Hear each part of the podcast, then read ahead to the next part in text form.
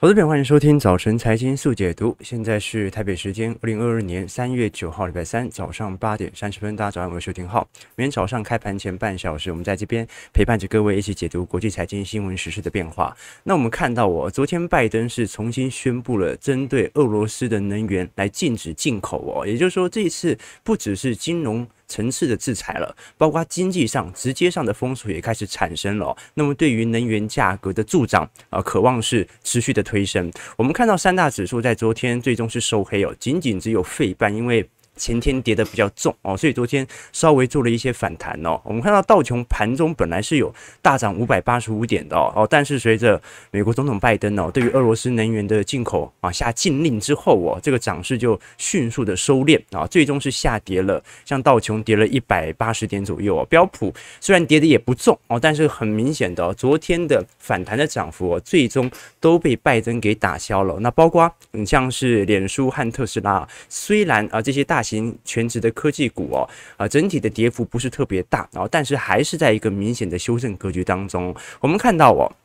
这一次拜登所针对能源的进口令哦，包含着原油以及天然气。好，所以目前美国的汽油价格在昨天哦持续创二零零八年以来的新高。我们先来看一下啊，这一次布兰特原油哦已经连续三天的收盘价都在挑战新高喽。啊，这个盘中新高是在呃前天啦，啊，这个拉了一根非常长的上影线哦。目前布兰特原油大概在一百二十九块。哦，那么如果啊我们从布兰特原油往汽油部门来传导的话，我们看到哦，目前呢、啊，美国在四月份啊，热燃油期货价格哦，啊，到目前为止啊，啊，已经持续的飙涨到每加仑四点四美元喽，啊，所以已经是全美普通汽油的均价的，呃，几乎涨幅已经翻了一倍了哦，相对于去年年中中旬哦，所以也是二零零八年七月份以来的最高水平。所以我们看到这张图表哦，是 AAA 哦，就美国汽车协会所追踪的平均的汽油指数变化，我们看到是持续在挑战新高当中哦。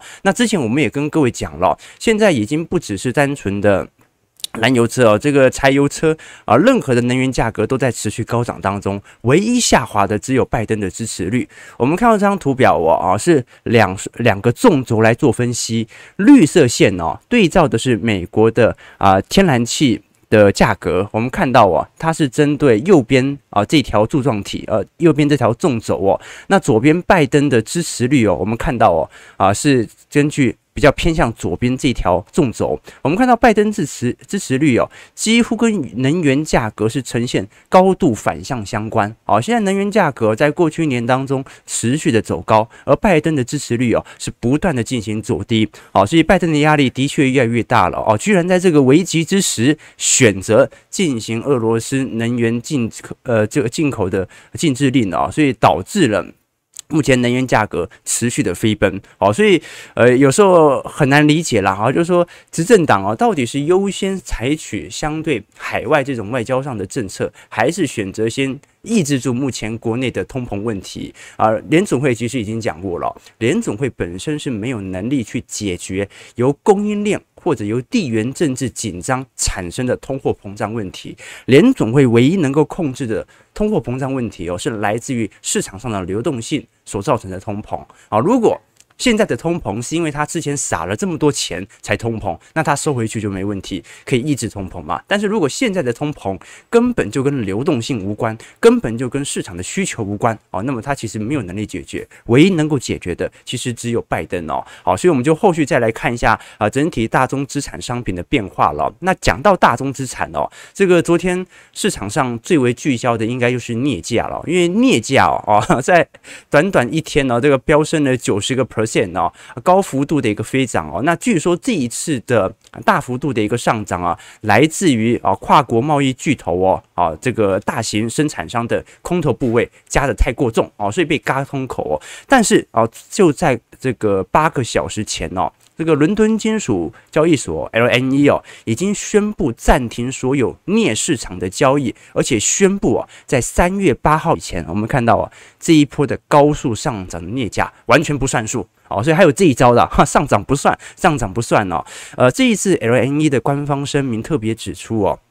伦敦金属交易所一直在监测俄罗斯和乌克兰对于整体大宗资产商品的影响哦，所以现在哦，镍的确它是属于低库存，而且价格的波动环境，过去历史的变化来看都是特别的大哦，所以这一次哦，LNE 决定啊，针对特别委员会的要求采取行动，让所有在三月八号啊这个以前。啊，这个呃，三月八号当天的交易啊，重新的呃，就全部重新计算。好，所以在这种情况底下，我们看到镍价有没有可能在暂停交易之后回到一个正常的一个水位，值得大家来做观察了。我们看到，其实从呃镍价的一个出口来做观察，各位会发现哦，目前哦，俄罗斯算是全球第四大的镍价生产商。那前两大，各位可以看到哦，分别是菲律宾和印尼。好，所以各位可以理解哦，为什么我们昨天提到说。大量的资金其实快速的涌入到东南亚市场，并不是东南亚市场本身它的抗跌性快速的涌现，也不是什么高值利率的缘故。台北股市值利率也偏高，一样受到外资的大幅的卖压。真正导致东南亚股市在近期哦有受到明显资金青睐的原因，是因为哦你包括啊菲律宾、包括印尼、包括马来西亚。都是大宗商品啊，生产国哦，像是棕榈油，像是镍，像是锡一些贵金属哦，所以我们看到哦，在过去一段时间，整体的波动度，镍价长期以来啊，都比其他的啊金属贵金属价格波动度还要来得大啊，包括比锌啊，包括比铜，包括比铝都还要来得相对来得大，所以在这种情况底下，呃，短期的波动性哦，呃，L N E 已经宣布了，为了以防市场上哦。过度的情绪上的波动，所以决定要暂停交易哦。好，不过整个大宗资产向上的水平其实并没有快速的减弱哦。好，即使 LNE 已经啊示范了一次啊，针对情绪大幅波动所造成的价格的上扬，它会做什么事情哦？我们昨天看到哦，虽然小麦期货持续的在一个走高的水平当中哦，那现在市场上正在讨论说。亚洲市场似乎感受到这一波的农作物上涨的通膨力度还没有特别的猛烈，那很有可能呢，是因为我们看到目前呢，呃，整体亚洲食品通膨啊没有明显恶化的原因来自于大米的价格。我们看到哦，白色这条线是米价，蓝色这条线是小麦价格。哦，小麦价格其实。从二月份以来就在快速的飙升当中哦，明显受到乌俄冲突的影响哦。但是我们知道亚洲啊是以米饭国家嘛，那现在来看哦，米的价格还没有大幅的上涨啊。虽然在过去一年当中它也算是缓步稳定的上涨啊，但是整体的上涨幅度是绝对跟不上小麦价格的哦。所以很有可能啊，亚洲在这一波农作物产品所造成的民生物价的上扬是完全。啊，不可能超呃，或或者说完全比不上欧美国家目前所面临的遭遇哦，所以我们待会会提到哦，关于哦，现在不管是这个韩国还是呃中共，今年在下半年呢。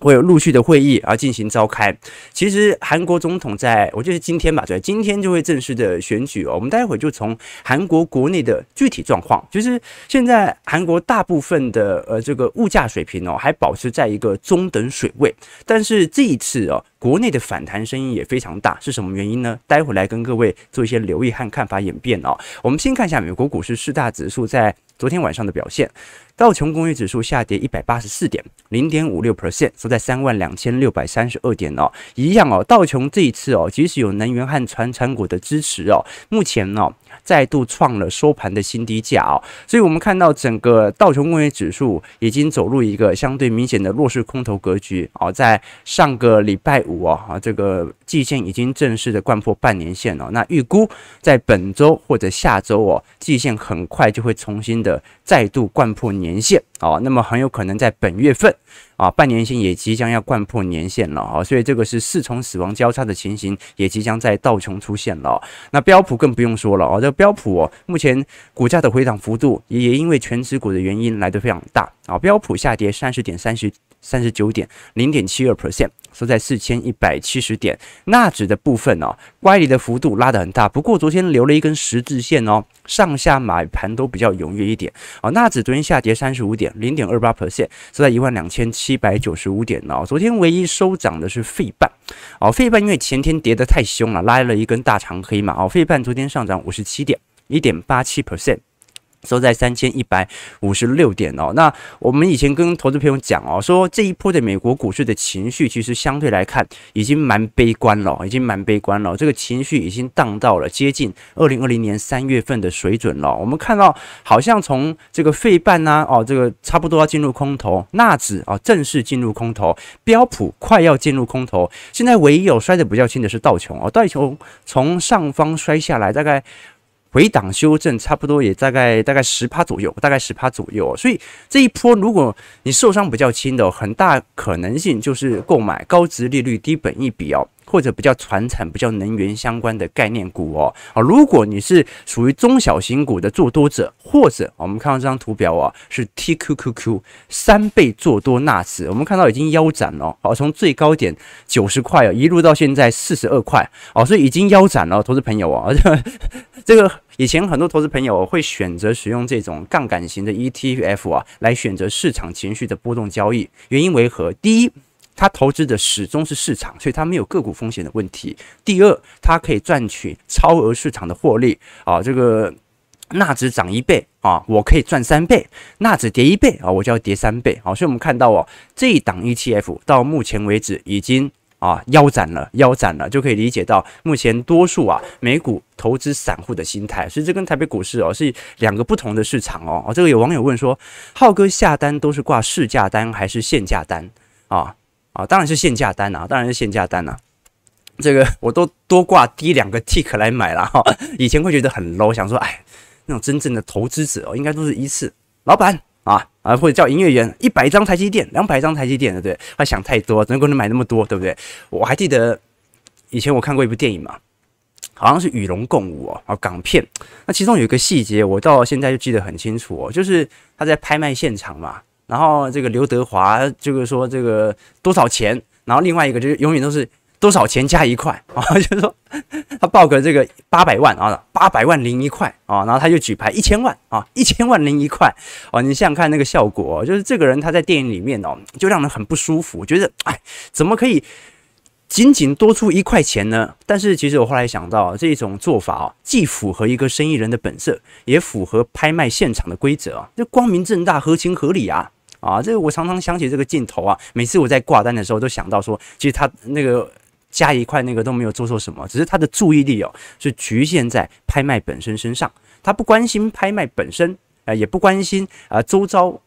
人的观感，他只关心用最便宜的价格买到东西。啊，所以可能大家会觉得他这个关注点太小啊，太窄，但是他并没有错。我们要选择做对的事情，想要赚钱，就要用最低的成本买到最适合的一个价格，跟周期投资一样啊。为什么？呃，我们针对一些绩优股票，不管是台积电啊、联发科，呃，长期看好，为什么不随时买进呢？因为我们很清楚。它的下跌可能根本不来自于个股上的风险或者个股上的消息演变，它的下跌很有可能就是全球景气的自然回调所造成的股价下扬。在这种情况底下啊，你去揣测它的个股产业有什么意义？因为它跌根本就跟个股没有关嘛。好，那我们拉回来继续聊一下美国股市的情况哦。这一次哦，我们刚才看到说，呃。美国股市的散户投资者哦，目前亏损幅度已经很大了。我们再看一下啊，现在美国股市哦，各大的不管是美银、芝加哥还是 JP Morgan 哦，本身目前对于股票市场的波动率指数哦，都在持续创高的格局哦。波动率指数持续创高，就代表着市场的情绪越加低迷哦。而我们看到所有投行啊，目前所设计的指标都在一个相对恐慌当中啊。不代表说机构投资人一定恐慌，因为机构投资人他可能有基金赎回的压力，所以他被迫必须卖股票啊。各位要想想看哦，这个外资哦，它不一定，你不能把它想象成外国的主力，你有时候可以把它想象成外国的劳退基金或者外国的投资者。啊，他去申购了一档基金，而这档基金选择到台湾啊来进行股票上的一个购买。那当美国的投资者开始赎回基金的时候，外资本来就会有系统性的卖压啊，所以这是真正台北股市下跌的原因，来自于海外的投资者大多数愿意现金为王哦。这跟啊这个国内的投资者就不一样了，国内投资者现在超级意愿是非常之猛烈的哦。我们再来看一项数据哦，这项数据哦是 ISM 啊制造业经理人采购指数以及。罗素两千以及标普五百指数的比值哦。好，那这张图表哦，其实呃。根据啊，不好意思，图表没有秀出来。好，这张图表哦，其实它透露着目前呢、哦，整体美国经济可能面临衰退的一些风险哦。我们看到在股市方面呢，现在不管是欧洲还是亚洲的基准股市哦，都在往技术性的熊市来做迈进。那那只是已经进入技术性的牛市，也就是熊市，也就是下跌超过二十个 percent 哦。那现在我们把 i s n 制造业指数哦，跟呃罗素两千与标普五百指数的比值来进行对照，各位可以发现。哦，如果如果罗素两千相对于标普五百指数的比值啊，正在高幅度的下缓啊，也就代表着目前呢啊，美国的中小型股啊衰退的幅度相对于标普五百指数还要来得剧烈。那通常美国的经济啊，除了那些全值股之外，最重要的其实是这些中小型股实体经济的表现。那么如果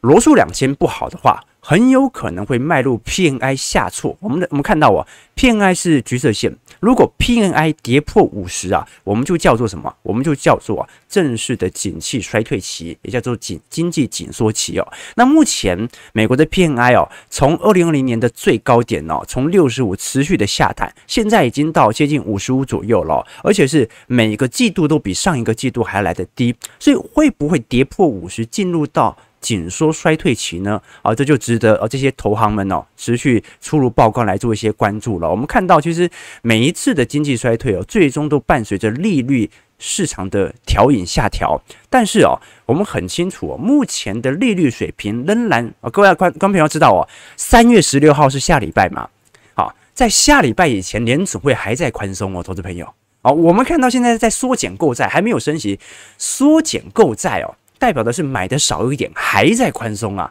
所以要一直到下礼拜才有可能利率的调升。可是如果我们现在马上遇到经济风险的话，完全没有任何的筹码，因为已经零利率了。而过去每一次发生经济衰退，通常都会伴随着啊利率的下调来拯救经济，但是这一次。无法救了，无法救了。好，八点四十七分，我们最后再来跟各位聊一下关于韩国总统大选的一个问题哦。哦，韩国总统大选在今天就会正式的举行。那这一次执政的共同民主党候选人李在明哦，能否能够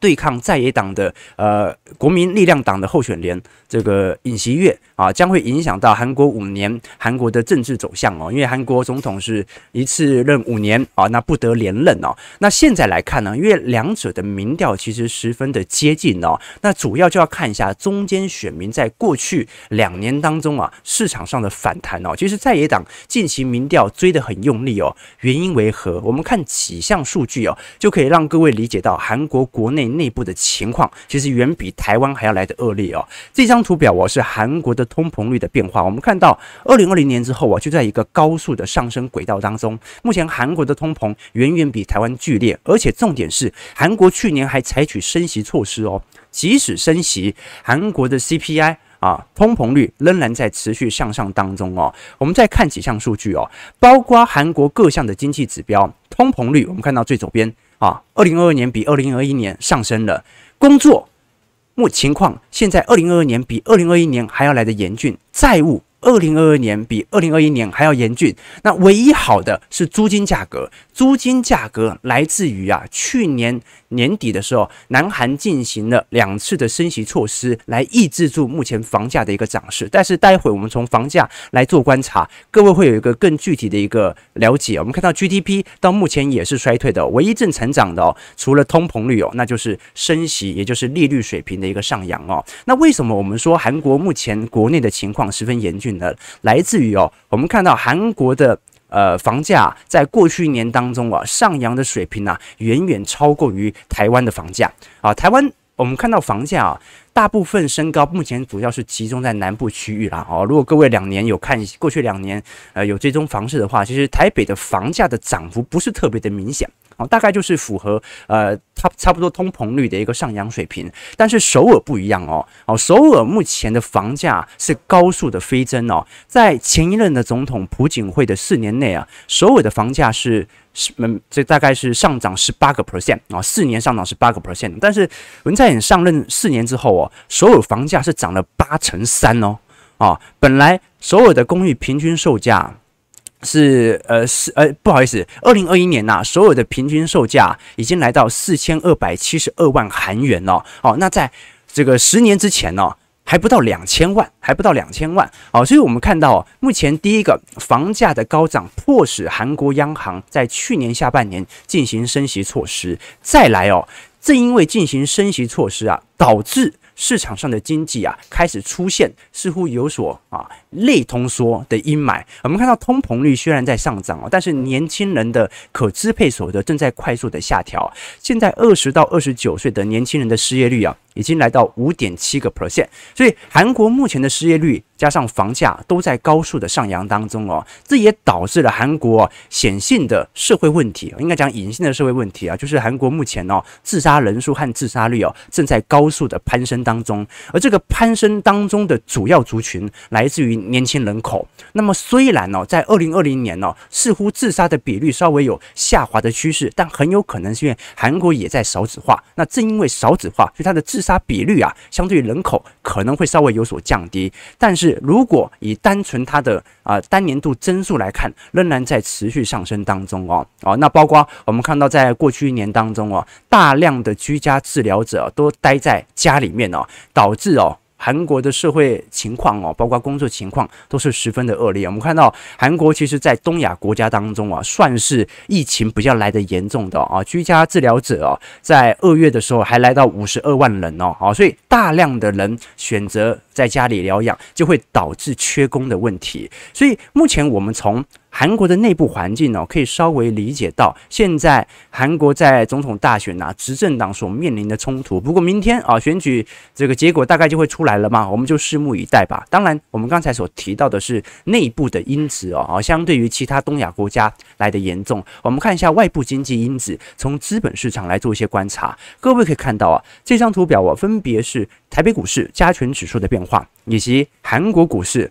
啊 c o s p i 啊的指数变化，我们看到从本轮宽松年以来哦，从二零零九年以来哦，台北股市整体的绩效啊是来到了。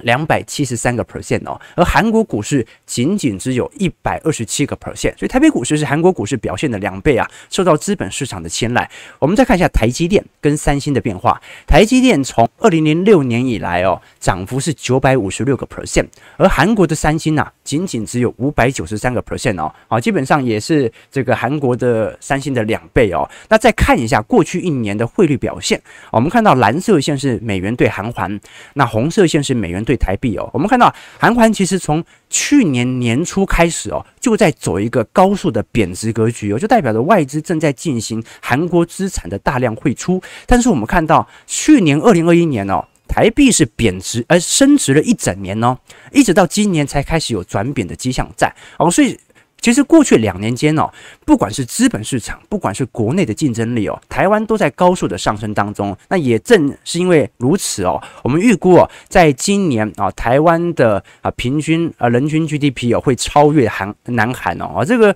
上一次这个还领先南韩，应该也要到二零一零年以前了吧？哦，所以在这种情况底下，韩国现在唯一在出口上哦有明显增长的。我们看到其实是方便面的出口额的走势哦。我们看到韩国在二二零二零年哦，呃，大幅上升的一项出口产品其实是方便面。为什么？因为二零二零年之后啊，有大量的人被迫居家工作。那韩国的啊，这个这个韩式拉面哦，其实很好吃。所以我们看到，目前出口额的增长是有目共睹的。所以各位可以理解到哦，现在其实。啊，也不能说台湾有多好啊，但是台湾整体的社会环境和经济环境哦，其实是面临前所未有的来的好哦。好，所以我们看到台北股市为什么？你像现在现在虽然跌破年线，但是均线本来就已经拉高了，在这种情况底下，本来本来哦就会有一个。比较明显的补跌行情在，为什么？基期在过去一年都推得非常高，对吧？好了，聊到台北股市，我们马上再拉回来看一下整个台北股市啊，在过去一天的变化。我们看到台北股市哦，昨天指数是一度重挫四百点哦，掼破了一万六千八百点，外资是持续的卖超四百六十一亿哦。如果累积过去五天的交易日哦，已经提款了。一千九百八十二亿了哦。那投信不一样啊，投信继继续买啊，投信已经连续二十五天进行买超了。我们看一下新台币兑换美元哦，的确啊，近期的贬值压力是比较大的哦。目前已经贬到了十个月以来的低点喽啊，最终是收在二十八点三六块哦。不过我们看到也留了一条上影线啊，应该就是央行有明显的出手进行调节了啊。但是啊，就算调节，它仍然无法挡住美元的上升格局当中。我们再回来看一下亚洲股市在今年以来的表现，你看到台北股市还是最为抗跌的哦。台北股市哦，在今年哦。年初以来，仅仅下跌七点九个 percent 哦，连正式的修正十趴都不算哦。再来是上证指数哦，好，这个上证指数其实已经跌了很久了，对吧？好，那今年以来也跌了九点五个 percent。再来是道琼，道琼跌了十个 percent。港股在昨天再度破前低哦，哦，也跌了十个 percent 哦。韩国股市跌了十二 percent，日经二二五指数跌了十五 percent 哦，哦，纳指是跌最凶的，跌了十八个 percent 哦。那如果加上去年的啊高点进行回推，纳指已经进入熊市了，所以台积电呢，虽然现在整个跳空跌破年线哦，但是啊，仍然相对于机器来看的话，并不是来到一个相对的低点，所以。如果单纯从补跌行情来做检视，其实台北股市还没有那么快的可以来到一个呃相对低档的位阶啦。至少我们相对于跟其他亚洲股市来做比较。好，那个股方面呢，我们昨天来跟各位关注的是关于富邦金所提出的俄罗斯的啊认列哦，是减损二十二亿哦。我们看到国泰金啊推出了相关的。二月份营收之后，我富邦金昨天公布二月份的字节税后纯益是一百五十八亿哦，诶，其实表现的不错哦，哦，二月份、一月份加二月份这样子加起来，仍然创了历年来的。啊，一月份和二月份的表现哦，所以即使这一次富邦人寿哦，啊认列了预期的信用损失二十二亿元，由于俄罗斯主权债的一个问题哦，但是前二月份的获利还是创下了历年二月份以来的新高哦，所以呃，各位投资朋友还是可以理解到哦，这个现在。台湾的金融业哦，虽然某种程度啊受到了这些俄罗斯曝险部位所形成的卖压啊，尤其最严重的是新光金哦，但是哦，其实随着利差的打开啊，加上台北股市的稳健哦，其实很多的寿险业者哦，其实受损的幅度啊，并没有想象中还要来得大啊。那加上